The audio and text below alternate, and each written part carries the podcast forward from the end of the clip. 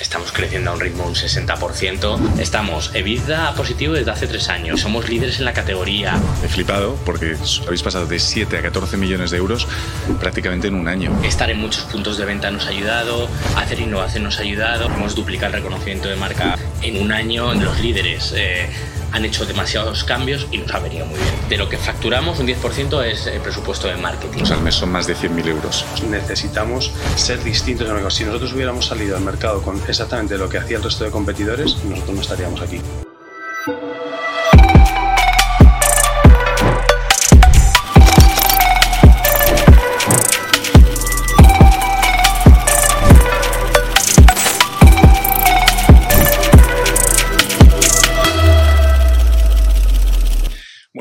Con nosotros a Alberto y a Javier, eh, fundadores de, de Smileit.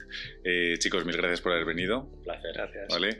Que sepáis que aquí en la oficina eh, tenéis bastantes fans, porque tenemos algunas mamis que, de hecho, ayer les dije, oye, van a venir los fundadores de Smileit y me dicen, ¿qué me dices? Tal. Además, mil gracias porque habéis traído también productos y, adicionalmente, bueno, mis, mis amigos, que yo voy con un poco de retraso, pero ellos también ya son papis y mamis, todos los fines y quedamos y tal, veo que tienen los smilitos, los botitos y tal. O sea que yo no sé cómo lo habéis hecho, chicos, pero tiene, tiene mucho mérito. ¿Cuáles, ¿Tenéis hijos vosotros? Tenemos dos, cada, uno. Dos cada uno. Vale. Dos cada uno y edades muy parecidas.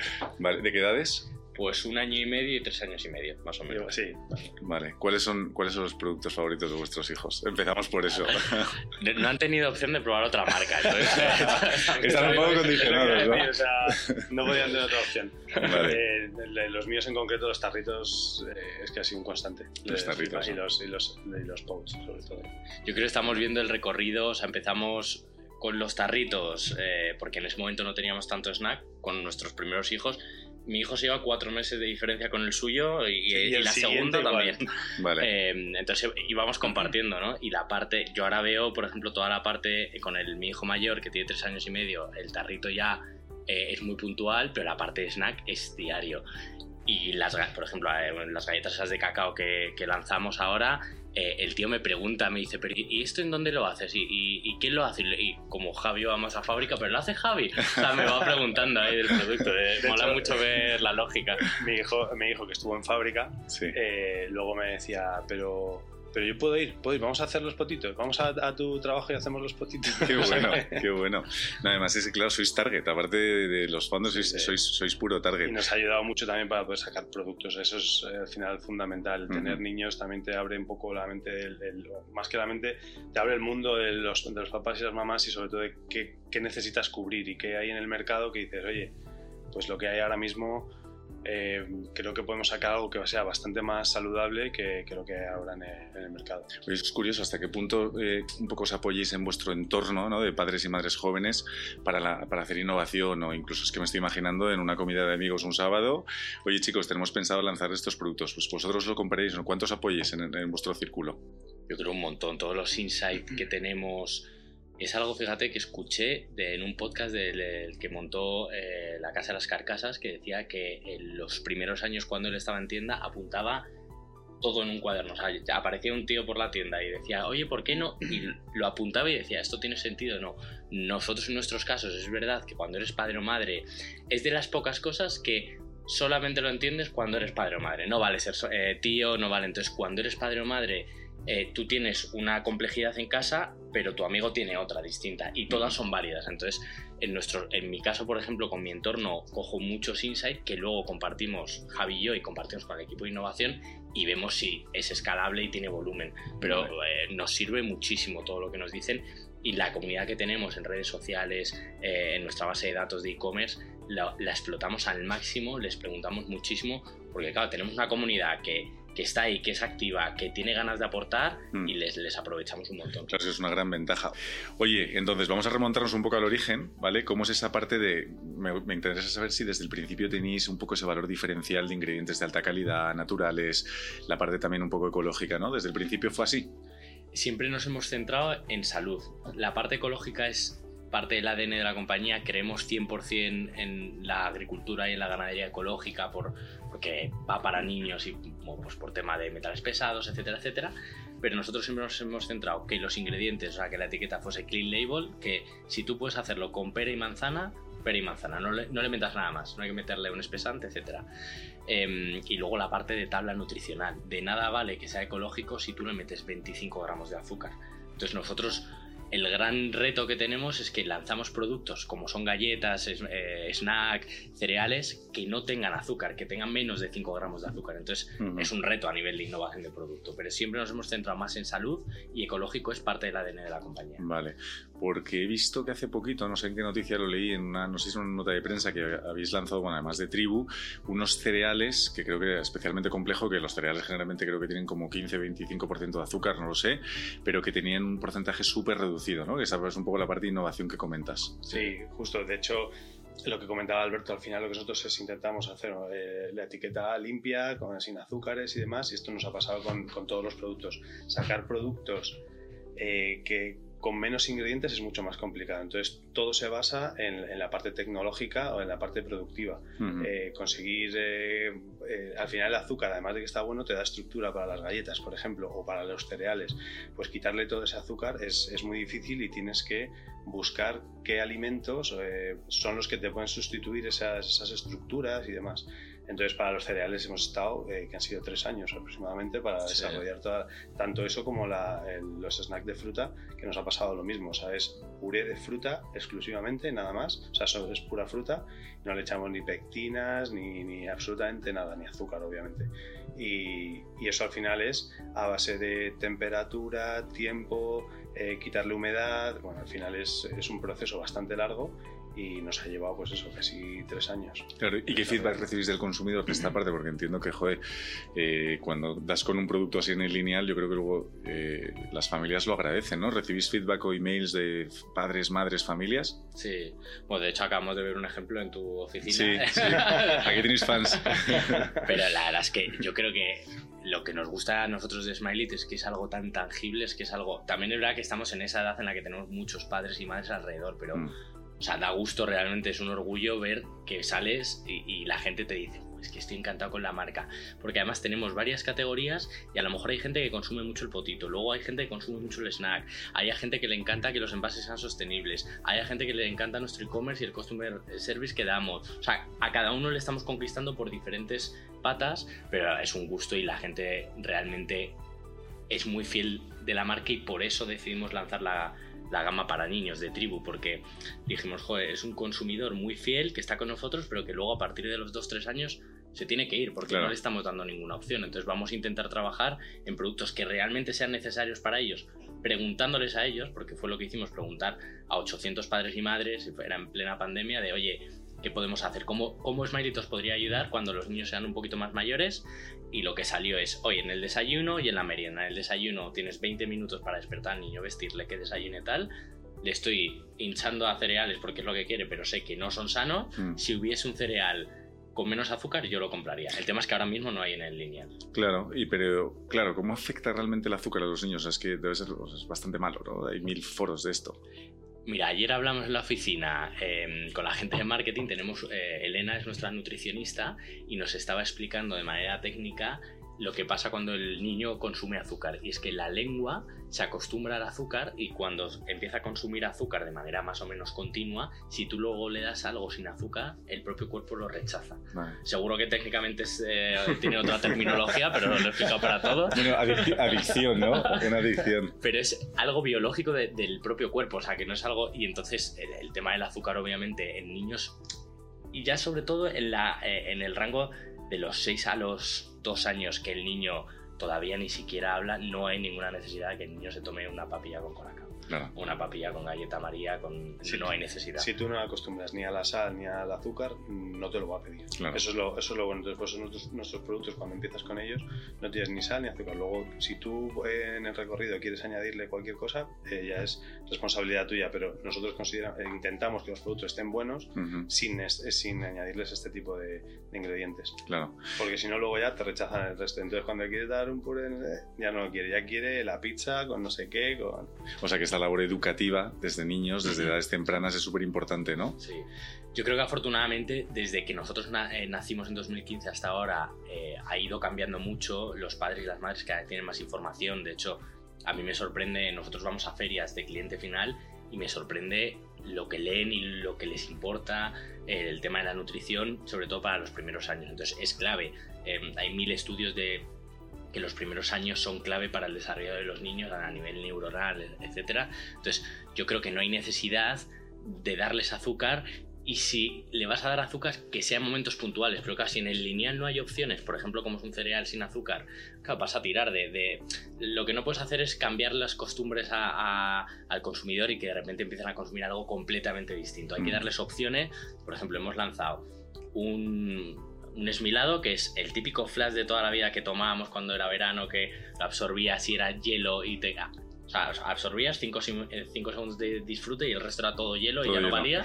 Pues nosotros hemos sacado un flash que es puré de fruta y no tiene nada más. Tiene dos ingredientes, puré de fruta. Entonces, ahí es donde somos muy buenos, en darle la vuelta a productos de siempre, pero darle un plus a nivel de ingredientes que sea clean label y que tenga una tabla nutricional equilibrada. Qué guay. Oye, vamos a repasar un poco y si queréis luego vemos la trayectoria. ¿Cuál es la foto actual de Smiley? Eh, pues oye, número de referencias que tenéis, facturación actual, eh, en cuántos países estáis, que no sé si realmente te estáis, poniendo de momento el foco eso será más a futuro. Número de unidades vendidas al año, ¿no? Eh, volumen. Danos un poco una foto así, overview general para, para tener una idea más clara. Eh, bueno, la, foto así más. Nosotros el año pasado teníamos previsto, bueno, cerramos el año con 7,8 y este año ya vamos casi a duplicar, vamos a, acabar casi con 13, 13 millones de euros de facturación. Em, principalmente nuestro, nuestro mercado es, España, eh, pero estamos ya en varios, en varios países. Obviamente Portugal casi lo, lo metemos dentro de, de, España, aunque obviamente no, no lo es. Eh, y luego al final estamos también creciendo en, en, productos. Tenemos 40 y 42 o 43 eh, productos y lo que vamos a hacer también es eh, seguir lanzando porque nosotros también nos diferenciamos mucho por la parte de, de innovación. Por eso es lo que comentaba Alberto hace un momento. Queremos cubrir las necesidades de lo que realmente hay en el mercado, pero que consideramos que no son lo más saludable posible y nosotros estamos dando esa alternativa para... Entonces, estamos sacando más, más productos al mercado. Vamos a sacar unos cuantos que todavía no puedo contarte todos, pero ahora vamos a lanzar unas galletas que las hemos traído aquí con, con cacao, sí. Eh, sin, sin, azúcar, o sea que súper ricas, la verdad. Y hemos lanzado una, una nueva referencia de snack con, con manzana. Eh, toda la parte de, los snacks de, fruta que las, hemos lanzado hace, hace un año y medio o dos eh, aproximadamente y, y, esa, y, la línea de tribu va a ser una de las, por las que vamos a continuar también. Vale, ¿cómo de importante es la innovación para vosotros?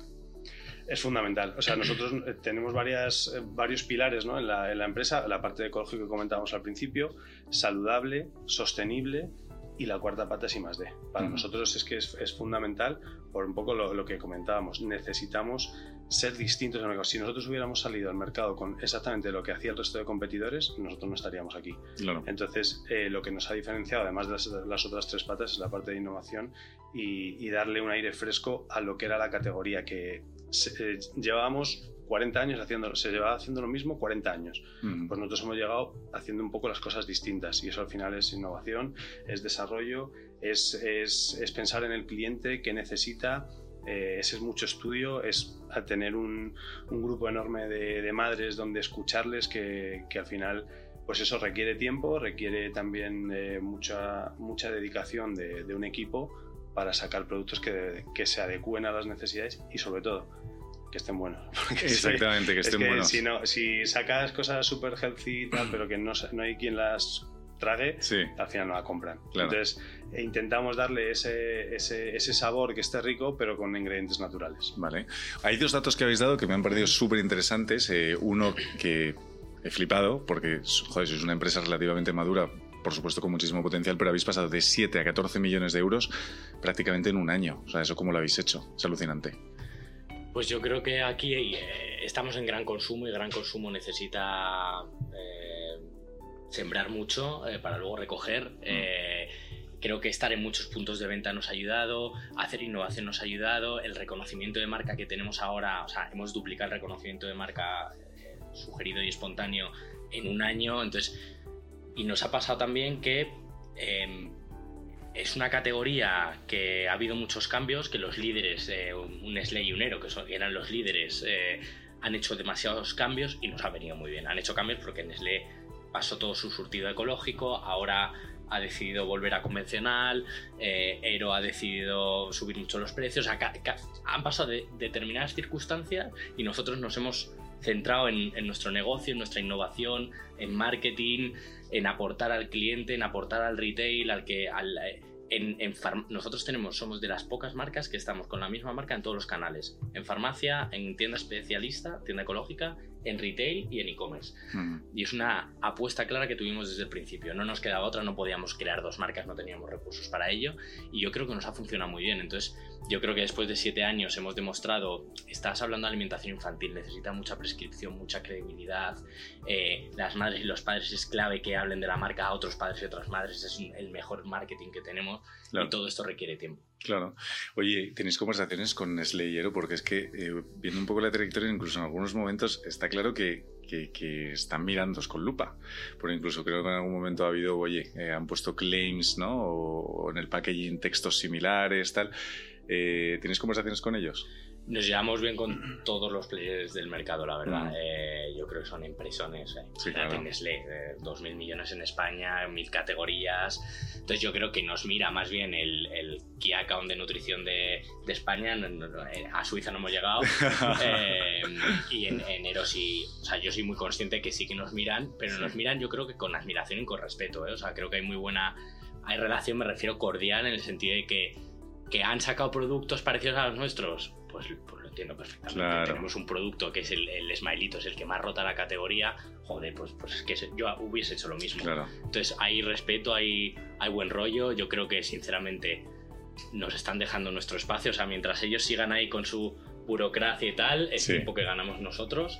Eh, y yo creo que hay espacio para todos. O sea, es muy importante que la categoría cambie en el sentido todavía de la categoría el 75% sigue siendo convencional y productos muy mejorables a nivel nutricional. Entonces, cuando las grandes marcas cambien y cambien la, a Clean Label, una nutrición mejor, etcétera, la categoría va a subir, o sea, a nosotros nos viene bien. Claro, claro. Vale, oye, pues vamos a recorrer un poco la trayectoria, eh, porque entiendo, además es que veo que ahora está siendo un poco el crecimiento exponencial, pero claro, al principio imagino que es muy complicado todo. Entonces, ¿cómo son esos primeros pasos? Eh, creo que entráis en el corte inglés, ¿no? Eh, si no me equivoco. En, dos centros del corte inglés, ¿Vale? en, San, Chinarro y en... ¿Cuál era el otro? el de la Campo de las Naciones. Campo de las Naciones. Campo de las Naciones. Que eran así como los dos centros que, que más venta tenía de, de, alimentación infantil y nos probaron. Además, yo recuerdo la anécdota con, con el responsable de alimentación de allí, del Campo de las Naciones.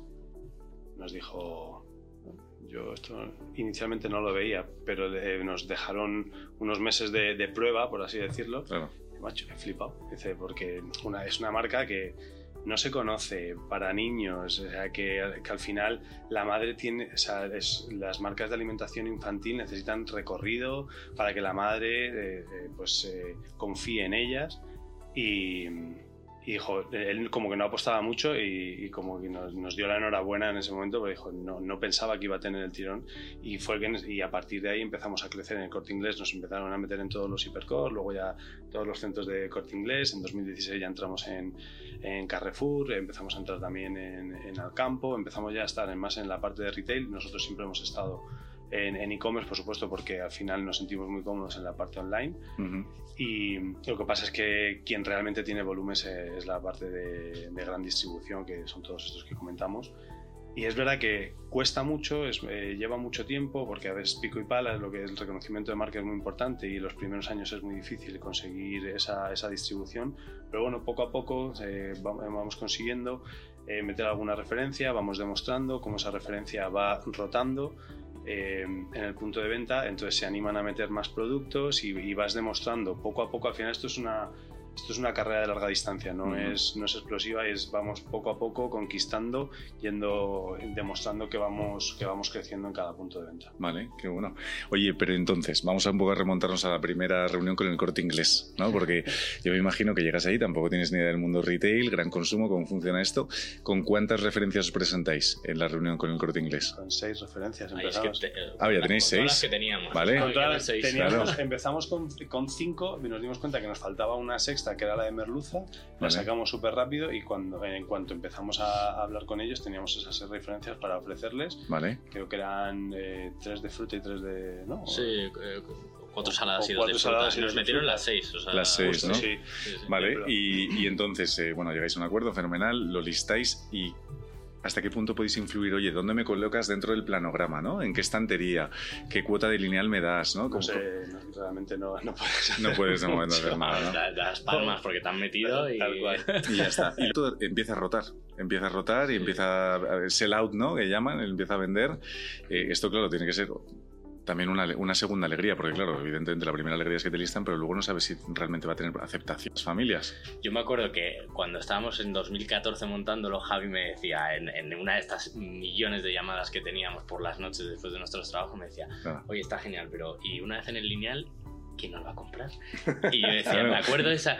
Y yo digo, es que estoy seguro porque veíamos la necesidad clara, veíamos, o sea, que, que aportábamos y yo decía, eso va a venir. Si tú tienes un buen producto, estamos centrados en el producto, que pusimos muchísimo foco en que el producto fuese bueno, una buena imagen y un buen marketing, eso va a venir. Es verdad que era un acto de fe, no teníamos ninguna... Claro. eh, y empezó a rotar. Es verdad que empezamos a hacer pillar, la, la prensa eh, se volcó con nosotros porque nos sacaron en muchísimos sitios, obviamente de manera gratuita. En ese momento no había Instagram, era Facebook.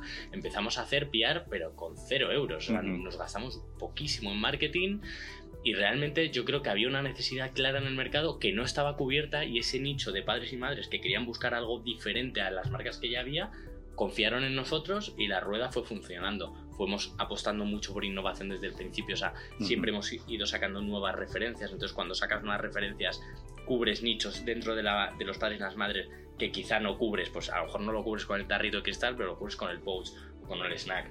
Y esa parte de innovación la hemos hecho muy bien y lo que hemos hecho muy bien, yo creo, es apretar el acelerador a nivel comercial desde el principio, o sea, muchas veces hablamos con emprendedores de alimentación que dicen, bueno, es que me da miedo ir a Carrefour. da- Ves a Carrefour ahora porque hasta dentro de tres años no vas a entrar. Ah, Entonces, claro, es muy eh, no- lento. nosotros desde el principio, o sea, nosotros Nos decían, como entres en Carrefour, como entres en Corte Inglés y mañana no tienes producción. Eso no pasa. Claro. eh, eh, es, es un, vas poco a poco, vas consiguiendo que y cuando te meten en Carrefour no te meten en los 200 centros, te empiezan metiendo en, las, en, las, en algunos y luego cuando demuestras, pues lo que comentaba antes, vas creciendo. Entonces, Clusters, ¿no? Lo tienen eh, es, categorizado sí, por clusters. pero apostamos mucho por farmacia, por tienda ecológica, que sabíamos que era Mm. que, que el, el target al que íbamos en ese momento iba a tienda ecológica, entonces eh, los primeros empleados que tuvimos, directora de calidad tal, tenían un listado comercial que tenían que llamar Claro. de, de farmacias y la Eso, directora eso, de la- eso sí a preguntar. directora de calidad, o sea, aquí todo el mundo vendía, Claro. porque los dos primeros años era imprescindible tener métricas, empezar a avanzar, porque si no iba a ir muy lento. Claro. En las farmacias es un canal más exigente que retail, menos qué diferencias tiene. Eh, a, a mí es un canal que me gusta mucho, la verdad, eh, porque es un canal que cuando tú convences a, a la farmacéutica, al titular, etcétera, se vuelcan con tu marca. Y eso, nosotros nos hemos sentado con muchísima gente de retail que nos decía, olvidaros de farmacia. Si vais a retail, olvidaros de farmacia, es un mercado pequeño. Farmacia nos ha dado mucha distribución numérica, es decir, mucho punto de venta. Eh, nosotros estaremos en 1.000, 1.200 farmacias Ujú. y, y eso, a lo mejor estamos en pueblos en, en los que no estamos en ningún supermercado, porque no hay ningún Carrefour al campo, etc. Y nos ha dado mucha prescripción de marca y credibilidad. Entonces, es un mercado más complejo porque requiere tener un delegado comercial que vaya allí, que le explique el producto.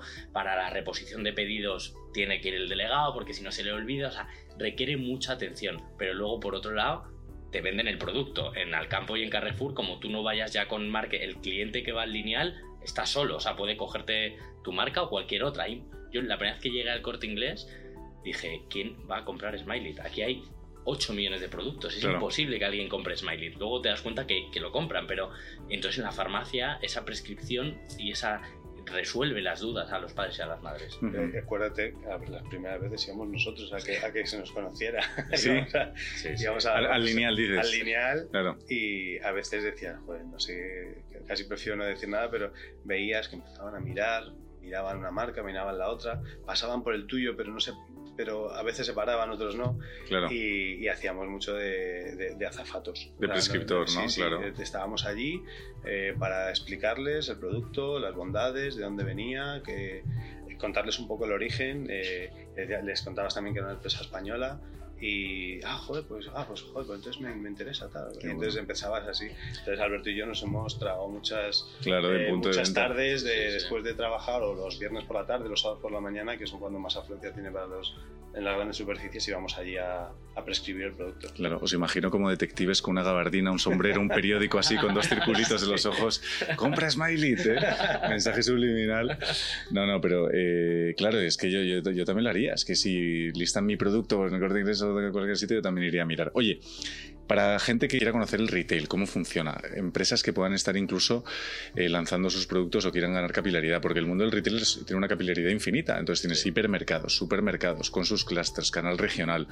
Es, es, un, es un mercado sofisticado, complejo. Entonces, ¿Cómo se consiguen esas reuniones? Porque habéis dicho, habéis ido muy rápido, habéis dicho, oye, empecé a conseguir reuniones con Carrefour, con Alcampo, con Consum, con, Pompreu, tal. ¿Cómo se consiguen estas reuniones? ¿no? Vamos a seguir esa parte de retail luego vamos a farmacia. Es decir, ¿cómo se abre mercado siendo pequeñito? Ahora ya es otra cosa, ahora ya sois grandes, pero ¿cómo se abre mercado siendo pequeñito? Yo creo que realmente lo que nos ha diferenciado en todo momento es que desde el principio, como comentaba Alberto, teníamos un listado de, de clientes y en esos clientes también estaba el retail y es que hemos tenido que picar constantemente, llamar 100 veces, no, pues ahora no está el comprador, no, pues ese ser insistente. Al final, yo creo que eso es lo que nos ha diferenciado y, y te dicen no uh -huh. y vuelves dentro de tres meses a intentarlo otra vez y luego si es un no, o sea, hemos tenido muchísimos noes claro. hasta que luego a, a, se torna en un, eh, en un sí pero bueno, al final tienes que estar preparada a recibir eso, eh, esa negativa por parte de las grandes superficies porque eres una marca que no es conocida, pero al final con la existencia y con, y con la perseverancia en, en esos, eh, con los compradores, al final terminas... Nosotros hemos construido Smiley, eh, era lo que te comentaba antes de empezar a grabar, que ha sido todo muy constante, muy estable y Javi y yo hemos conocido todos los procesos de Smiley. Es, es, como lo hemos sabido montar. Yo no digo que se puede montar de otra manera. Oye, te levantas una ronda grande y te metes a un Key Account Manager que venga de multinacional y ya está, y te lo abres así. Nosotros, los tres primeros años, estuvimos abriendo nosotros todos los grandes clientes. Todos o sea, teníamos un listado cada uno. Yo llevo la parte de ventas y marketing y toda la parte operativa. Y Javi me ayudaba con la parte de ventas. Uh -huh. Porque consideramos que era esencial los tres primeros años entrar en mucho a gran distribución. Uh -huh. Entonces, yo creo que por explicar un poco, hay, hay, funciona, están los tres nacionales, Corte Inglés, Alcampo y Carrefour. Eh, si entras ahí es verdad que el volumen está muy bien y en España tiene una particularidad que luego hay supermercados líderes en cada comunidad autónoma. Mm. En Cataluña está Bonpreu, en Valencia está Consum, en Galicia está Gadisa, en Asturias está Limerca y tienes que ir a todos esos porque todos esos son líderes en sus comunidades Exacto. normalmente. Entonces, la parte buena es que tienes muchos clientes para que te digan que no o que te digan que sí. Portugal es distinto. Portugal, por ejemplo, que estamos ahora mismo en ese punto, tienes Sonai y Pingo 12. Si te dicen que no, ya está, se te acaba el mercado. Se te acaba el si te dicen que sí, está genial. Entonces en España lo que nos pasaba es que íbamos consiguiendo pequeños síes de regionales. Ahí ahora mismo estamos en casi todas las cadenas, nos falta alguna regional, pero estamos en casi todas. La parte buena es que tienes mucho listado y siempre alguno con. Siempre tienes alguno que, que confía en ti. Uh -huh. Oye, un tema. Eh, Mercadona es como que me da la sensación de que es un. que va aparte, que va aparte un poco de los demás. Eh, ¿Es así? Totalmente. ¿Cómo, cómo, cómo funciona? Va aparte y, y, y, también hace las cosas, o sea, son muy profesionales a la hora de, de las catas de producto eh, para conocer, conocer producto, conocer el proveedor, conocer quién está detrás del proyecto, o sea, hay un estudio por su parte eh, bastante grande. Lo que pasa es que Mercadona al final, pues bueno, tiene una política de precios eh, muy, muy agresiva y de hecho, nos a, nosotros les interesaba nuestro producto, pero a un precio claro. que es imposible conseguirlo en ecológico, eh, con la calidad de, de, productos que tenemos nosotros.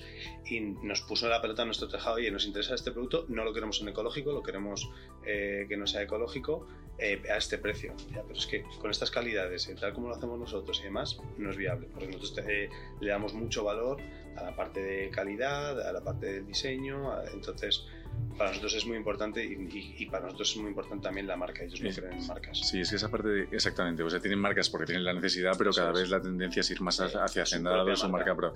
Yo, bueno, que, que, lo sabéis, he trabajado en, en, en multinacionales como L'Oreal, Colgate, etc. Y es verdad que al final luego también hay una guerra de precios. Eso puede llegar a ser un problema meter tu producto porque sí. todos los retailers estudian entre ellos, se auditan, pricing, todo. Sí. Y claro, si alguien te, te, revienta el precio, pues puedes tener un problema. Mercadona no es nuestra guerra. Nosotros estuvimos en en Lanzadera, que es la aceleradora de startup de Juan Roch, y estuvimos dos veces cinco minutos con Juan Roch. Eh, y yo ahí entendí que Mercadona no era nuestra guerra. Mercadona es, es, es, brutal. O sea, tú metes un SK, un sabor en Mercadona y estás facturando 3-4 millones por referencia pero no es nuestra guerra y nunca está en el business plan. Entonces, oye, que en un futuro hay una oportunidad, ahora mismo lo vemos imposible uh -huh. y hay que entender también, hay que ser humilde, decir, es que tenemos un producto que va para otros clientes diferentes a los que van a Mercadona. Uh -huh. Oye, entonces, ¿cómo es eso de encontrarte cinco minutos a Juan Roch delante, no? Eh, tiene que ser una anécdota divertida. Yo creo que me, dejó claro, me preguntó, oye, ¿vosotros qué hacéis? Le, le expliqué y me dijo, yo una marca para pagarle que sea patrocinador del mundial, yo eso no lo quiero en mi lineal. Eh, ahí, ahí, se quedó, me pegó una colleja eh, y luego me dijo, ¿pero qué tal vais? Le dije, pues vamos muy bien, tal, y me dijo, me alegro mucho, tal, y ahí se quedó la conversación. Y ahí en, me entendí que ellos no creen en ecológico, que uh -huh. este es un punto muy eh, importante, y segundo, no creen en marcas. Entonces ya claro. está, Smiley es ecológico y marca. Claro. Bueno, fue honesto y, y, además seguro que se alegra porque entre empresarios españoles eh, estoy absolutamente seguro de que se alegra. De hecho, Lanzadera lo que hace es apoyar a empresarios casi todos españoles ¿no? Sí, Creo sí, que sí, sí, sí. Ahí lo hace muy bien, además Lanzadera lo hizo muy muy bien. Uh -huh. ¿Quién es la referencia además de, en España del, del emprendimiento en, en, la parte en Valencia? Uh -huh. Vale. Oye, por entender un poco el reparto de la tarta, ¿no? Más o menos cuáles son los pesos de cada canal. Eh, porque tenéis retail, tenéis e-commerce, tenéis farmacias, no sé si tenéis mayoristas, tal. O sea, un poco cómo está repartida la tarta. Eh, principalmente el, el, el, que más peso tiene es eh, retail, que es un 65% de la facturación. Uh -huh. Eh, luego es nuestra parte, la, la parte del e-commerce, que eso es un 25%. Ahí luego, está metido, o sea, en nuestra web es 16 y el, re, el 9 restante diversificado en Amazon Marketplaces. Naturitas, ¿no? Sí, Varias es, que tenéis, claro. Es. Y luego ya el resto pues es 5% o 6% farmacia, creo que es.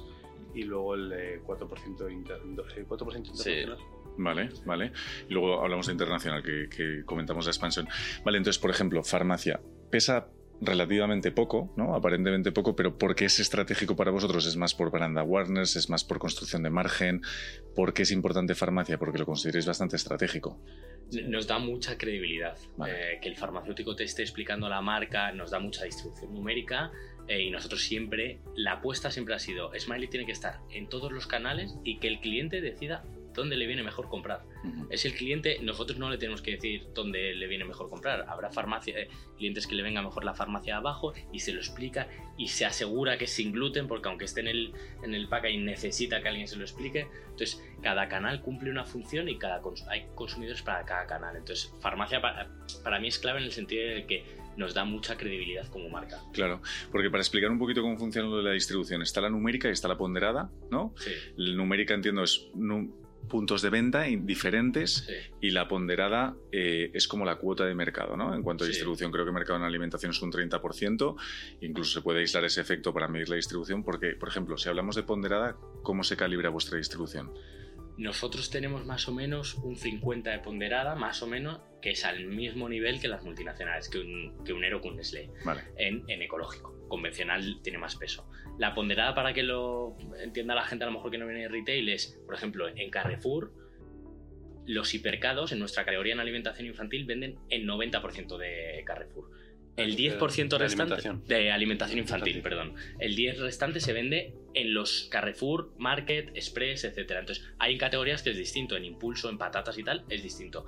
Eh, ¿Qué pasa? Que en Carrefour, por ejemplo, es lógico, la gente va a hipermercado, al hiper grande, porque es donde viven las familias, afuera de las ciudades, etc. Entonces, ahí en nuestro caso tenemos que dar mucho peso en dónde se vende alimentación infantil. Mm. No por tener muchos puntos de venta vendes más. Muchas veces te tienes que centrar en dónde se vende tu categoría. Creo que es un, además eh, es bastante intensivo en capital vuestro negocio, tanto entiendo que para la parte de fichar talento, tema de fábricas, luego comentéis que creo que habéis adquirido una. Entiendo que por todo el camino habéis levantado rondas de financiación, habéis necesitado capital. ¿Cuánto habéis levantado en total? Hemos levantado 5 millones más o menos hasta la fecha. Eh, principalmente eh, tres rondas que de 1.200.000, algo así, 2015, 2016, 2018, y en 2018 se metió algún fondo. Uh -huh. Y nosotros lo que hemos hecho, claro, nosotros 2015 ir a levantar dinero, eh, no había nadie. Que, o sea, y potito, ¿sabes? O sea, es que teníamos todos los noes y todo nuestro networking era en bicis de tecnología y tal, porque yo venía de emprender en tecnología. Entonces, ¿Qué pasa? Que, que, dijimos, vamos a tener que empezar a tirar de amigos y familia, de gente que crea en nosotros. Las dos primeras rondas fueron amigos y familiares que, que gracias a ellos estamos aquí porque han confiado en nosotros y, confiaron con un PowerPoint. Y la tercera ronda ya empezaron, empezamos a conocer pues a través de eventos, de amigos de amigos, de tal, pues están metidos algún presidente de bancos, eh, socios de private equity, socios de venture capital, eh, mentores que habían aparecido por el camino y dijeron, joder, pues ya sois una empresa que factura un millón, tal, te meto dinero. Entonces, toda esa gente ha ido haciendo follow-ons en las siguientes rondas. Entonces, no hemos dependido tanto de los fondos, que por supuesto, pero a lo mejor el fondo te metía el 70% del ticket y el 30% acompañaban los socios y nosotros como socios. Entonces, luego en 2021 vino una ronda de 2 millones que se metieron tres fondos, dos de impacto social, Quadia que es suizo, Creas que es español y uno de FoodTech que se llama Clave. Y luego en 2022 y 2023 han sido rondas internas con socios porque compramos una, adquirimos una fábrica eh, parte lo hemos hecho con deuda y parte lo tenemos que hacer con ampliación de capital. Claro, y para levantar eh, dinero de este tipo de fondos tan profesionales, ¿cómo se hace? O sea, igual que os he preguntado antes el proceso de listar un producto tuyo en Carrefour, ¿cómo se hace para contactar con el fondo? ¿Qué business plan le tienes que presentar? ¿Cuál es el deck? ¿Cuáles son las negociaciones, due diligence, etc.? O sea, ¿cómo se consigue levantar dinero? Nosotros creo que algo que hemos hecho bien y que hemos sido constantes es tener relación con ellos cuando no necesitábamos el dinero. Entonces, cuando levantamos. Eso, eso se dice muchísimo, ¿eh? Eso se dice muchísimo. Es verdad, y Alberto, que es quien ha llevado, ha liderado más esta parte, eh, ha mantenido una relación constante con todos y teniendo un buen networking con, con todos ellos. Eh, y, con, y, además es que vas contando realmente la realidad. Es, Oye, eh, tenemos esto, estamos creciendo de esta manera. Entonces empiezas a generar esa, esa bueno, no, interés por la, por la empresa sin decir, oye, necesito que me des tanto. No, no, es esto. Entonces ya te conocen, te van siguiendo un poquito más y luego cuando ya llega el momento de decir, oye, eh, vamos a hacer una ampliación de capital, ah, oye, pues me, me, interesaría, a ver, cuéntame un poquito más, ya, entonces, bueno, que sigue tú, que es lo que... O sea, que, o sea, no, pero es, pero es, un consejo buenísimo, es decir, oye, no te esperes a un momento decisivo, todo, eh, a, no te lo juegues todo una carta, ¿no? O sea, construir sí, relaciones... Como estés fastidiada de caja, claro. te van a apretar, a, vamos, lo máximo, o sea, claro. te, van a, la, te, van a, bajar la valoración, eh, igual te dejan menos, eh, entonces, eh, por supuesto que tienes que ir a, tu tran tran sin depender de ellos vale. y, y con, con, mucha distancia de, sí. de, tesorería. Vale, ¿y las negociaciones cómo son, Alberto? Las negociaciones son, uh, yo creo que primero tienes que tener toda la documentación bien hecha antes de contactarles. Pero lo primero es, oye, estoy levantando una ronda. Todo el mundo te va a decir, ok, mándame el deck, mándame las proyecciones, tal. Todo eso lleva mucho curro. Mm. O sea, tienes que sentarte con tu cofundador y decir, oye, ¿qué queremos? ¿Cómo es el dibujo de aquí a tres años? ¿Cómo, cómo es lo que...? Nosotros es verdad que siempre hemos ido no digo que otros emprendedores no, ¿eh? pero con una realidad, o sea, con una verdad que, que, de hecho los tres últimos años, el presupuesto que hemos aprobado en Consejo, nos hemos quedado siempre por encima. Entonces, este es, este es nuestro dibujo y, oye, hay gente que encaje gente que no. Por ejemplo, nosotros siempre decíamos que online estaba muy bien, pero que no podía ser el 100% de la compañía porque no era escalable. Había fondos que nos decían, nos interesase, sí, sí os vais de retail, os vais de offline y os empecéis a meter en e-commerce. Entonces, eh, es una conversación de pues transparente, de, de, es muy importante yo creo el cara a cara, ahí en COVID fue más complicado porque te vas a meter a un socio que va a estar contigo en el consejo, que tienes que estar muy alineados, que a lo mejor es un fondo que es brutal, pero tiene unos valores diferentes a los tuyos. Smiley yo creo que ha sido una compañía en el portfolio de nuestros socios, de los fondos, que ha sido un valor más seguro. Uh -huh. No con tanto riesgo, una empresa que decían, bueno, es una empresa que va a ir bien, nos va a hacer un buen múltiplo, y les hemos sorprendido. O sea, realmente yo he estado en, cuando ellos se juntan con sus LPs y tal, con sus inversores, están las reuniones y Smiley estaba en el primero de rentabilidad. O sea, eh, eh, esperado estaba de lo último y, y, qué había pasado estaba por arriba porque estamos EBITDA positivo desde hace tres años este año vamos a tener muy buen EBITDA eh, estamos creciendo a ritmos de 60-70% después de 7-8 años que no pasa en muchas empresas te de tecnología que uh -huh. después del COVID ha habido gente que ha decrecido que somos líderes en la categoría que todavía tenemos un plan brutal para hacer para niños y para internacional entonces que podemos ser una empresa de 40-50 millones con un muy buen EBITDA y yo creo que eso no lo veían en el PowerPoint. Claro. O sea, quizá no hemos sido capaces de expresárselo, pero luego demostrándoles les tenemos, o sea, les tenemos muy enchufados. De hecho, nos ha pasado una cosa este año que era necesitamos un millón eh, para un tema de CAPEX de la fábrica que se nos cayó en el último momento que iba a ser deuda, un tema de un préstamo. Y Javi y yo dijimos, ostras, no, nos hemos visto nunca en una situación de tanto estrés de tesorería, la empresa iba bien, pero era un, pura tesorería, les llamamos y cerramos la ronda un millón en un mes, que, no pasa nunca. Entonces, yo creo que eso lo demuestras con gestión. Mm. Entonces está muy bien el PowerPoint que tú tengas, pero luego la gestión es la clave. Porque la tesorería, perdón. No, no, que iba a decir que también todo ese recorrido previo con ellos y darles, al final nos ha permitido elegir, o sea, el, haber hablado con ellos antes, el haber contado las cosas, el ser transparentes, no intentar vender una moto que no es, eh, nos ha permitido elegir cuáles son nuestros, eh, nuestros socios en el camino para, para eh, en los que nos encontramos cómodos. Ha habido muchos en los que nosotros hemos rechazado, querían poner dinero, pero a nosotros no nos interesaba porque oye, no es el tipo de perfil de inversor que nos interesaba. Entonces, eh, creo que eso también es importante, que haya, que haya un match ¿no? entre, entre ambas partes. Para, porque es un camino y es un recorrido muy largo mm. y tiene que haber muy buena comunicación y buena confianza. Mm. Voy a añadir aquí algo que es, hemos protegido mucho a los minoritarios, eh, que es algo que yo veo, por ejemplo, en emprendedores, yo invierto en una startup y tal, y veo que parece que cuando avanzan las fases te olvidas de los, de los anteriores. Y digo, ostras, es que los minoritarios tienen mucho riesgo. Y no digo que el fondo que, te meta dos millones, no, por supuesto, pero no te puedes olvidar de los minoritarios. Si es en un pacto de socios, normalmente cuando son fondos grandes, aprietan a los minoritarios. Y nosotros les hemos cuidado y nos ha llevado muchas veces a que se caigan futuras inversiones porque porque hemos dicho que había que proteger a los minoritarios. Claro. Sí, bueno, además que lo acabas de mencionar antes, que, que sin el apoyo de las tres Fs iniciales no, estaréis aquí, ¿no? Hubiese sido casi imposible. Bueno, hay un tema que es, que es la tesorería, ¿no? Que habéis dicho que, oye, que hay que tener capital porque aquí la tesorería es un desafío. Sobre todo, y explicar cómo funciona en retail, porque en retail creo que los pagos en un e-commerce es fenomenal porque haces la transacción, Stripe o PayPal, te llega el dinero rápido y ya está. ¿Cuál es, cómo es el método de pago en retail? Porque va, no sé si a 60, 90 o 180 días, ¿cómo funciona? Sí, yo creo que este, este es un punto súper importante. Ya no es solo el tiempo que te tarda en pagar la, las grandes superficies, sino desde el momento en que tú haces la inversión en, fabricar el producto.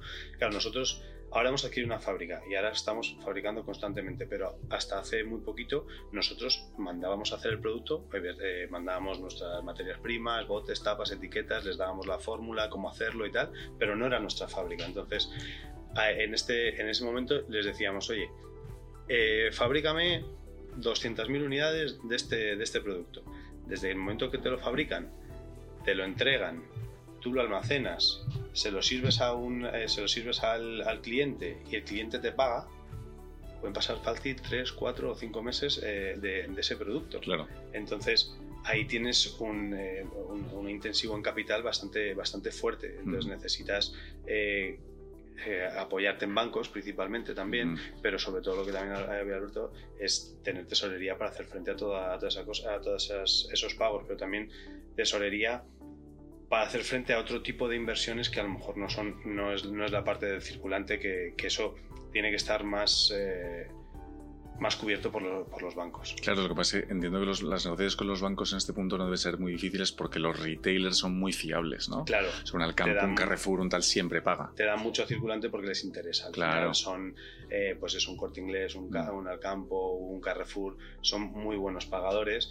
Es verdad que te tardan, eh, pagan a 60, pero si te falta una coma, te ha pasado no sé qué, esos 60 ya se alargan a 70, 80 o 90. Muy rígidos en cuanto a la metodología. Claro, tiene que, tienes que, o sea, cualquier fallo que tengas, lo que te va a suponer es que tu factura te la van a pagar, pero te la van a pagar cuando realmente esté bien, a partir de ahí 60 días. Entonces tú desde que se lo has servido igual ya han pasado 90 hasta que te pagan. Entonces sí que hay, necesitas un circulante bastante importante cuando estás trabajando con grandes superficies. Vale, vale. Oye, una parte fundamental del crecimiento, seguro que lo tenéis cristalino, es la parte de talento, equipo, ¿no? Eh, habéis ido creciendo en, equipo un montonazo, de hecho creo que tenéis las oficinas desde hace poquito en Gran Vía, ¿no? ¿Cuál de los dos ha venido en patinete? Uno ha venido en patinete, Javier ha venido en patinete, eh, que lo he visto ahí aparcado. Eh, claro, es que para entrar en Gran Vía, ¿cómo va así, no? Es que es, es inviable. Oye, ¿cómo es, cómo hacéis la parte de captar talento, talento que encaje con vuestra cultura? ¿Cuál es vuestra cultura? ¿Cómo hacéis toda esta parte de reclutamiento? Para nosotros es esencial que realmente la gente crea en lo que hacemos. O sea, parece como muy idílico, pero yo no quiero un comercial que le diga al vender Smiley un tornillo. aunque sea muy bueno. Y hemos tenido gente buena que no encajó con esa cultura.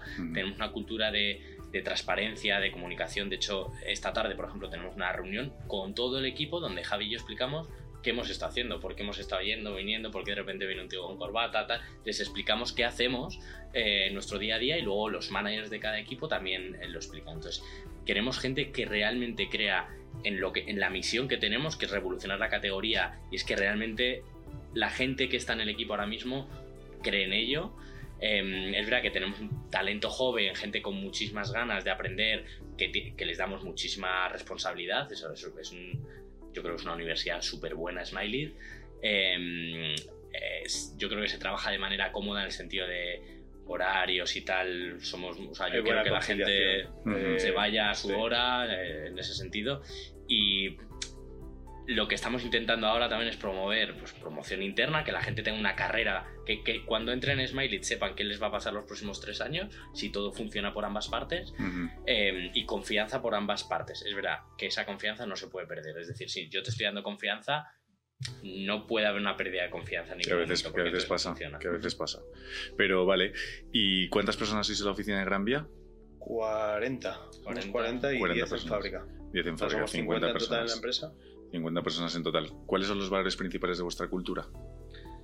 Valores. Eh, tenemos cinco valores que escribimos. La misión, que es revolucionar la categoría de alimentación infantil, que eh, se entiende claramente. Mm. Em, transparencia y comunicación es clave, porque muchas veces lo que pasa en las empresas y COVID, teletrabajo y tal, es que cada uno tiene su verdad absoluta pero hay que ponerlo en común, es decir, hay, que, entre todos, nos tenemos que sentar en una, mesa y decir, ¿qué entendemos por un buen lanzamiento? ¿Qué, cuáles son...? Porque a lo mejor el jefe del departamento entiende una cosa, el becario uno, eh, entonces hay que poner en común y que todo el mundo tenga voz y sea, luego obviamente será el manager quien decida, pero que todo el mundo pueda opinar es clave. Em, yo creo que la parte de em, que sea una carrera de largo plazo, eh, por ejemplo, nos pasa con el lanzamiento de Tribu, ¿no? Lanzamos Tribu, estuvimos trabajando en el lanzamiento de Tribu un montón y cuando lanzamos decimos, no, si, si es que ahora, es lo, ahora nos queda todo el camino, o sea, no hemos hecho nada de momento, entonces eso nos cuesta inculcarlo, ¿eh? pero la gente tiene claro que una cosa es lo que hagamos internamente y otra cosa es lo que la gente ve. O sea, mm. puedes estar dos años trabajando en los cereales, pero la gente eso no lo ve. Una vez lo lanzas, empieza el, día uno. O sea, es la, es, la salida hasta la meta, queda muchísimo. Entonces, eh, y, yo creo que una muy clara es buscamos gente normal. O sea, no queremos. Eh, parece, sí, sí. parece una broma, pero, es, es, tal cual. Te encuentras cada personaje en las entrevistas que dices, puff. Claro. Eh, no, no, por favor, gracias por venir. y no queremos estrellas, es decir, yo sé que hay otras culturas de startup que es, oye, me contrato a un ex, no sé qué, ex, no sé cuánto es tal. En Smiley no miramos tanto eso, miramos gente con muchísima actitud, con, queremos que estén dentro de Smiley y que por lo menos los tres años siguientes estén. Hmm. Si luego llega un momento en el que, oye, en Smiley eh, somos los que somos y no para crecer tienes que irte genial, hmm. pero esos tres años a full con, con Smiley y con el puesto.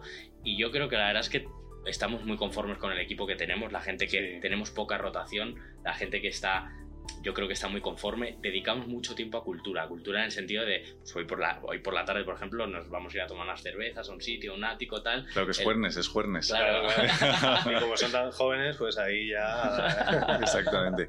Qué bueno. ¿A, qué, ¿A, qué, ático vais? Para copiaros ideas. Ay, no he estado nunca. Pero vamos, eh, seguro que acabaremos yendo algún día. vale, oye, pero un, un tema importante porque, a ver, eh, creo que es como dificilísimo hacerse hueco en el mercado, ya lo hemos hablado, y llega un punto que empiezas a crecer exponencialmente y hay que saber manejar eso, es el crecimiento y los riesgos. Habéis pasado de 7 a 14 millones de euros en un año. Como la cosa sigue así, os ponéis en 30, en 60 y, además con la parte internacional en algún momento superando los 100. ¿Cómo también tenéis esta parte de gestión de talento? Porque no es lo mismo una compañía, y se lo escucha a mil emprendedores, no es lo mismo una compañía de 50 que de más de 100 o 200 personas. ¿Cómo tenéis previsto ese crecimiento a nivel humano? Nosotros hace dos años más o menos decidimos que el middle management, los jefes de departamento, tenían que tener un perfil diferente al que teníamos en ese momento. Tenían que tener algo más de seniority para que nosotros pudiésemos delegar, nosotros estuviésemos en otras cosas. Esto nos pasó hace tres años más o menos. Entonces ahí pues contratamos un director de recursos humanos que nos ayudó a hacer un poco la estructura de la compañía. Esto hasta día de hoy no lo hemos terminado de, o sea, es decir, hemos terminado ahora de tener eh, un Ahora equipo senior. ejecutarlo. ya. Sí, Vale, justo. vale. Eh, y luego es muy importante el equipo que tengan esos managers. Esa gente que suele ser junior, gente por debajo de 30 años, les tienes que dar un plan de carrera claro, un plan, obviamente, mejoras salariales, etcétera, y, y les tienes que dejar hacer. Yo creo que esto es importantísimo. No tienen solamente que ejecutar. Si la persona que lleva redes sociales te dice, oye, yo pienso que hay que publicar una vez a la semana en vez de cinco, aunque el director de marketing o Alberto piense en otra cosa, hay que dejarles hacer. Nos equivocamos, luego medimos, y esto que es muy difícil y que a veces asusta, lo hemos, hemos hecho un ejercicio grande, Javi y yo, de, de- de dejar hacer El iros a la montaña a pensar, ¿no? y nos está funcionando. Es verdad que yo no tengo una respuesta. ¿Cómo va a ser la compañía dentro de cinco años? No lo sé. ¿Qué, qué equipo vamos a necesitar? Tampoco lo sé. O sea, Mm. tengo claro qué va a pasar los próximos tres años. Luego se cumplirá o no, pero a nivel de equipo, de facturación, de objetivos, lo tenemos claro. Es verdad que estamos creando la base con, con esa parte de, de ese middle management. Estamos muy contentos y son, son perfiles que tienen capacidad de crecimiento. Vale. Eh, y luego, como todo, al final eh, esas personas tienen que también querer crecer. Quien se quiera quedar haciendo lo mismo que hace ahora, Smiley no es lo mismo ahora que dentro de cinco años. Claro. Quien se quiera quedar haciendo lo mismo que está haciendo ahora, no va a crecer con la empresa. Entonces, pues llegará un momento que habrá que ponerle a alguien por encima o buscar a alguien- eh, otra, otra empresa que le dé esas, eh, esas tareas que está buscando. Entonces, al final necesitamos gente que tenga ese hambre, esa, que, que acompañe a Smiley en, en ese crecimiento. Y si no creces, pues eh, te quedas atrás, ¿no? Pero me parece genial porque lo comunicáis con una transparencia y honestidad desde el principio absoluto. ¿Cuál es el plan de Smiley los próximos tres años? Que has comentado eso. Vamos a, vamos a meter ahí un poquito. Pues mira, yo creo que en, en la parte de bebé tenemos, o sea, estamos creciendo a un ritmo de un 60%, eh, tenemos mucha capacidad de crecimiento. Nosotros al final daos cuenta que el 100% de la categoría, eh, el 80% sigue siendo convencional, el 20% ecológico y lo que crece es ecológico. O sea, podemos seguir ara- arañando cuota. A través de innovación y lo sano que nosotros tenemos y por lo que estamos creciendo y que antes no, no lo hemos mencionado es que es que cada vez rotamos más, que esto es el crecimiento sano. No crecemos porque abrimos nuevos clientes o nuevos productos, sino porque los productos que ya tenemos Que también. cada vez rotan Que más. también, que ¿no? también.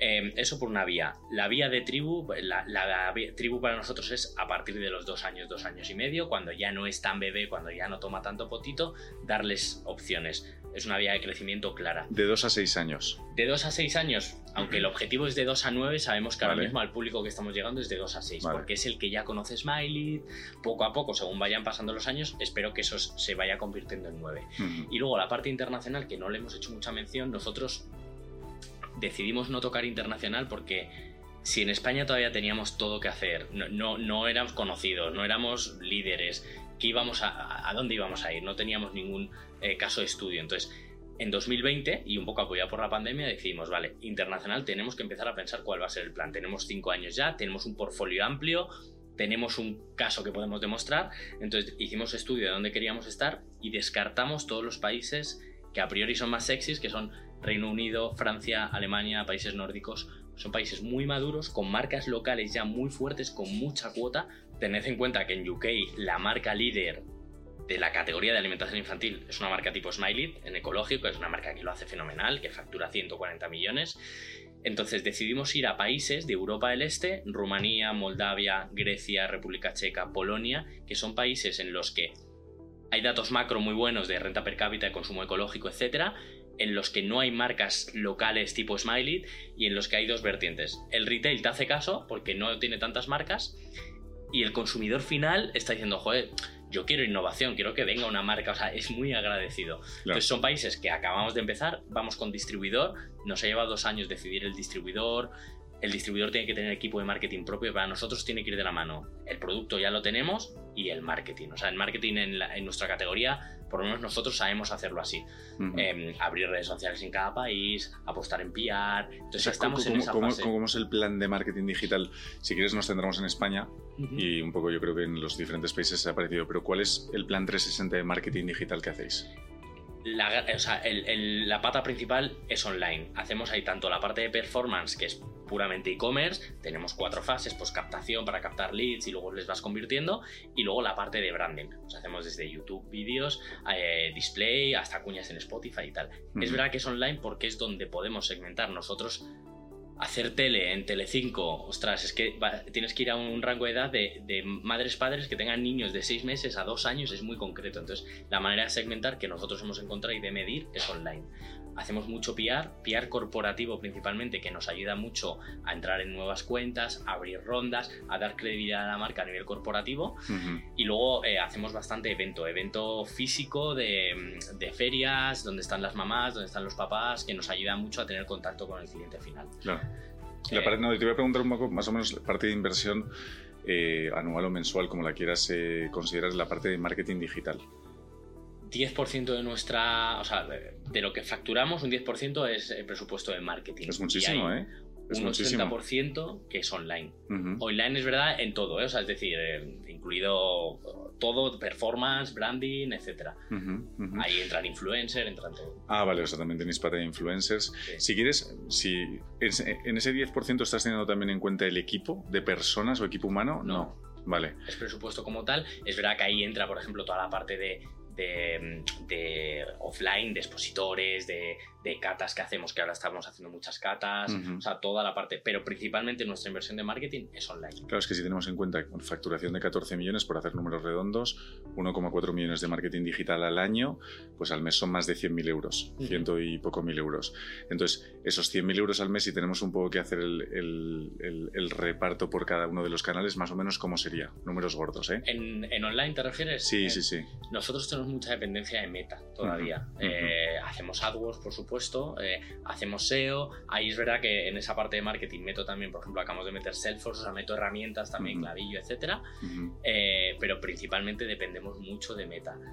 Em, luego hay una parte que es captamos el lead a través de descargables, guía del sueño, etcétera, y luego toda la parte de, programática y toda la parte para nosotros es vital la newsletter.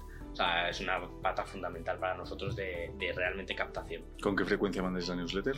Dos a la semana más o menos, donde una es de pura performance, pues promos, eh, segmentadas, etcétera, y una es branding. Es verdad que las, desde hace un año por ahí estamos segmentando mucho las newsletters. No es lo mismo el papá, la mamá que tiene un niño, porque pedimos la fecha de nacimiento del bebé. Entonces, ahí es la manera de segmentar de, oye, al bebé de seis meses no le lances cereales de tribu, porque es a partir de dos años. Entonces, esa parte de segmentación la hemos empezado a hacer eh, desde hace un año y nos está funcionando muy bien.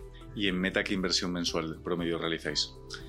Unos 30, 40 al mes. Mm. Más o menos. Y las madres y padres o familias que tenéis un poco como en vuestra comunidad, que creo que antes habéis mencionado 800 personas, eh, ¿eso fue un, un, análisis Eso Fue una encuesta. una encuesta que hicimos. Ah, una encuesta. Luego tenemos un, un, WhatsApp con, con madres que son súper fans de la, de la marca y, que hablan entre ellas. Nosotros no intervenimos y están ellas eh, diciendo, ah, joder, pues han sacado este producto, está, está cojonudo, o han sacado para hacer no sé qué. Es, la tribu Smiley, fue una campaña que hicimos de, oye, queremos crear, porque uno de los insights que teníamos de gente es, joder, pues hay gente que es madre o padre, pero a su, alrededor no tiene a nadie porque ha sido, pues es joven o lo que sea, y nos decían, mm. necesito hablar con más padres y tal. Entonces, no solamente hablan de Smiley en esa comunidad, hablan de todo. Claro. Porque, nosotros es oro porque sacamos insight de de realmente cómo podemos ayudar, de dónde podemos aportar. ¿Cuántas personas hay en ese grupo de WhatsApp? 200. Ostras, es un grupo muy grande. necesitas un moderador porque si no, eso se va de las manos. ¿eh? ¿eh? y incluso yo creo que joder, pueden opinar de todo, desde el packaging. Oye, ¿os ha gustado el nuevo packaging? ¿Qué opináis si hacemos esto? Incluso preguntar diseño A o B, ¿no? Sí, sí, sí. Además del WhatsApp, de WhatsApp, luego tenemos nuestra propia comunidad dentro de, de Smiley, eh, que son eh, clientes súper fieles que son los primeros que se les lanza eh, nuevos productos o que les pedimos opinión para este packaging o este tipo de productos que necesitamos, qué que, eh, qué necesidades tenéis no cubiertas y que podemos ayudaros para, para, cubrir. Tiramos mucho de nuestra base de datos, que tendremos unos 100.000 usuarios activos, tanto para innovación como para packaging. oye, al final son ellos los que van a decidir, esta voy a hacerlo internamente, entonces les, les les exprimimos y hacemos muchas encuestas. De hecho, a veces, incluso un poco too much, ¿sabes? pero claro, también los segmentamos, porque lo hacemos por, por las galletas de cacao, me acuerdo que, y luego les enviamos muestras, o sea, les decimos, oye, ya no solamente que decidan, ¿quieres cacao, avena, espeltas? Una vez hecha la muestra en la planta piloto en la fábrica, se las enviamos. ¿Te han gustado o no te han gustado? Claro, qué bueno. Mm. Es que, joder, al final tenéis una parte como de responsabilidad social corporativa, ¿no? Yo creo que estáis en, en las, en las hogares de, de las casas, en los hogares de las familias, en las despensas, en un momento muy bonito de la vida de la gente, que es cuando acaban- de ser padres, madres, y, y- y claro, es un momento de emoción. Entonces, por eso también participan tanto es- y quieren compartir, y eso es muy nutritivo para vosotros. Vale, oye, tema de. Estábamos hablando un poco de- del futuro, ¿no? Habéis contado el futuro de los próximos tres años, y luego siempre, oye, entre emprendedores o eh, empresarios, siempre preguntas, ¿queréis a futuro os planteáis el tema de la venta o no? Hacer un exit.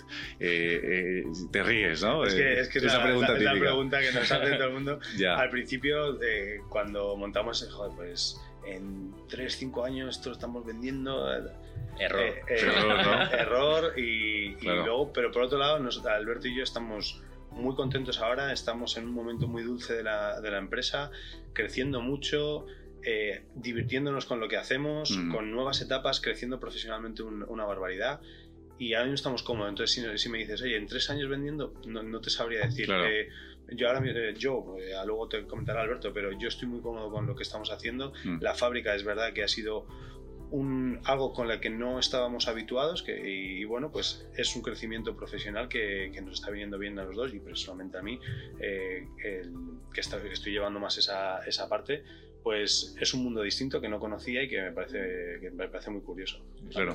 Sí, yo creo que es un error esto de los emprendedores que yo creo que yo creo con esta ola de realidad que está viendo de que el- hay poca liquidez Mm. y eh, yo creo que es un error que quién ha vendido en cuatro años y es que hay muy pocas ventas en España y las ventas de más de 100 millones es que las contamos con los dedos de las manos entonces emprender es una forma de vida que si te... El otro día estaba con la gente de Sea Rocket y me decía, pues es que esto de emprender, es que nada, ni Dios hace rico aquí, o sea, si es que es una realidad, ¿sabes? Te, te ganas más pasta seguramente en multinacional y yéndote fuera de España y tal. Entonces, realmente nosotros estamos disfrutando un montón. O sea, yo te diría que estoy en el mejor momento profesional, mejor que hace dos años, con una fuerza brutal eh, y, y sobre todo porque tenemos muy clara la misión y tenemos un plan clarísimo. ¿Que esto cambia en cinco años? Pues no lo sé, pero de aquí a los próximos tres años, vamos, tenemos un camino trazado que, que nos estamos divirtiendo un montón. Claro. No, hombre, lo que pienso es que si tienes un crecimiento grande y te plantas en una empresa de entre 50 y 100 millones de euros con un 15% de vida es una golosina. Para que llegue un, no lo sé, un Nestlé, un tal, toque la, un Danone, toque la puerta y diga, oye, mira, nos planteamos esto. Pero bueno, si no forma parte de la hoja de ruta, eh, ya iréis viendo, ¿no? Dios dirá, Dios dirá. Oye, un tema, eh, que voy a pasar de puntillas por aquí, pero me parece curioso por lo que acabas de decir de Seed Rocket, me ha venido a la cabeza. Em, claro, tú si haces un exit, pues oye, si va fenomenal, pues puedes ganar mucha pasta y tal. Pero ¿cómo es la realidad de, de un CEO cuando, está cuando ha levantado rondas y también tiene otros socios de fuera, sin entrar demasiado, no hace falta entrar en detalles, pero me refiero a nivel de salario. ¿Cómo se, no sé si llega a negociar con los fondos, oye, somos dos coceos, nuestro salario, eh, ¿cómo se negocia esa parte? Nosotros hemos sido tontos ocho años. Nosotros es verdad que teníamos una mentalidad, o sea, nosotros yo creo que los dos primeros años estuvimos con cero euros, Ah. el tercero con 800 Y euros. o sea, pagando, y pagando cuota autónomo. Y cuota Es que es autónomo, Que es una pasta, que es una pasta. pasta y que no te ayudan para, para montar una empresa, no te ayudan. Pues quizá podríamos haber levantado un poco más y haber estado más, eh, más tranquilos y tal, pero siempre hemos tenido una cultura de. Yo lo hablaba con Javi el otro día, que joder, yo sigo yendo, voy a Barcelona mucho y me sigo quedando en, ca- en el sofá de mi cuñado, que Claro, a dormir, que no claro. me voy a hotel, porque tenemos esa cultura dentro de Smiley y no es cultura de, de rata, ¿eh? porque luego en marketing, lo que hemos hablado, invertimos. Sí, sí. Es cultura de. Joder, esto, si, si esto va bien, nos va a ir bien. Ya Sí. lo recuperaremos. Obviamente ahora tenemos un salario decente, tenemos familias, la situación ha cambiado, pero nunca ha sido un punto de fricción, nunca con los fondos. De hecho, con los fondos pactamos una cosa que era, oye, no os podéis subir el sueldo más de un 20% anual, nos hemos subido un 10 Ujú. porque decíamos, no queremos que haya mucha diferencia con el equipo, eh, preferimos que este 10% se vaya a otro lado, se vaya a contratar a otra persona. Entonces, para nosotros nunca ha sido un problema. Obviamente, después de 8 años tienes que tener un salario, tienes que pagar la casa, etcétera, o sea, está claro, pero nunca ha sido un punto de fricción, la verdad. Te dicen lo del 20% de crecimiento anual, pero en algún punto te ponen un... Vale, pero desde esta base aquí está el techo inicial, te lo- eso sí, ¿no? Sí. Sí, pero es verdad que como estábamos lejos de ese techo, nos Claro. un techo alto Vale. eh, que, no hemos, que, no, que no hemos alcanzado, obviamente, y que y luego si nosotros conseguíamos, eh, nos ponían hitos de, oye, pues si crecéis X, pues sí podéis poneros un 20. Nosotros, afortunadamente, todos los años hemos crecido más de lo que poníamos en el presupuesto, por lo tanto, podíamos subirnos ese 20% Ujú. y no lo hemos hecho por lo que comentaba Alberto, porque considerábamos que ese, ese 10% podía ir para otra cosa, para crecer más, para tener una empresa más, eh, que, que, tuviera más capilaridad o que tuviéramos otros productos o equipo mejor. Y es que estás hablando de no te va a salvar 10.000 euros para arriba para abajo. No, ¿sabes? no, es total, decir, total. que otra cosa es que tú tienes que tener tu vida solventada porque si, o sea, nosotros ahora con niños, tú, pues claro, nosotros cuando viajamos alguien se tiene que quedar con el niño. O sea, llega un momento en el que obviamente tus necesidades las tienes que tener cubiertas, pero a partir de ahí 20.000 euros más menos, si esto va bien, eso se cubrirá. ¿sabes? Mm, Eh, seguro, seguro. Oye, ¿cómo balanceáis vuestra vida profesional con la personal? ¿Qué, qué os gusta de, de ocio? ¿Qué os inspira? Contadnos un poco la vida más personal. Javi, te toca. Eh, la- compaginarlo ahora está siendo más fácil. Al principio hubiera sido más difícil, que yo creo que antes lo comentábamos eh, Mm, antes del podcast. Eh, porque al final con, con niños se hace, se hace duro, necesitas, eh, necesitas mucha, mucha dedicación. eh, entonces, tanto tu proyecto como tus niños eh, necesitan mucha dedicación. Entonces, si esto lo hubiéramos lanzado hace, hace tres años, que es cuando tenemos nuestro primer hijo, hubiera sido muy difícil eh, el compaginarlo. Es verdad que ahora, pues bueno, con, con cómo está la empresa, eh, con el equipo, eh, como ya está todo un poquito más rodado, nos permite tener ese, ese, ese tiempo para poder dedicarle a, a nuestros hijos, a pesar de que seguimos viajando mucho y, es, y eso es un encaje de bolillos con, con nuestras parejas.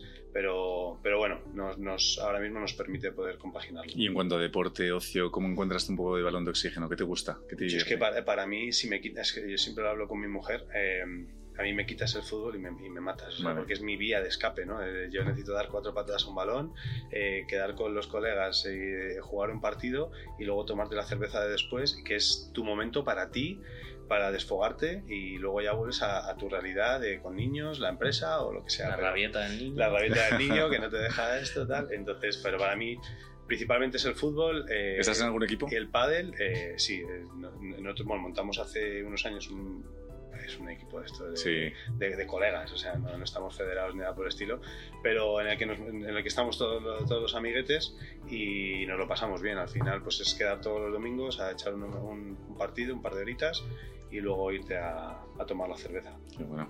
El pádel me encantaría, pero tengo que priorizar o una cosa o la otra, Sí, no, sí. no tengo más, eh, más- más tiempo. Y hay otros, hay otros deportes en, eh, en cola que me encantaría, pero que no que es Claro. imposible a nivel de, de tiempos. Bueno, ya, ya, habrá, ya habrá tiempo. ¿Y tú, Alberto? Yo, joder, la verdad es que estoy muy orgulloso de poder decir que paso tiempo con mis hijos. Eh, que esto es algo que parece que, joder, es que curro 14 horas y no he visto a mis hijos. Pues yo les veo y estoy Ujú. súper orgulloso de decirlo y creo que los emprendedores tenemos que decir, hay que pasar... O sea, no mola tener hijos y no pasar tiempo con ellos. Es, Claro. es algo, sé que quizás la gente dirá, bueno, pues luego me pongo a las 8 a currar, pero eh, no eres mejor padre por currar más y darles más por lo que saques, ¿sabes? Claro. Y esto es importante. Encima nosotros, o sea, no puede ser que venda producto ecológico y luego, ¿sabes? Me lo esté cuidando otro. Entonces, paso parte de mi tiempo de ocio es con mis hijos. A nivel de deporte me gusta mucho correr, vivo un poco ahí alejado de Madrid, entonces eh, tengo el campo cerca y, y hago sobre todo, corro bastante y, y hago bastante bici. Qué bueno. Muy bien, chicos. Oye, pues nada, ha sido un auténtico placer. La verdad es que vais como un tiro.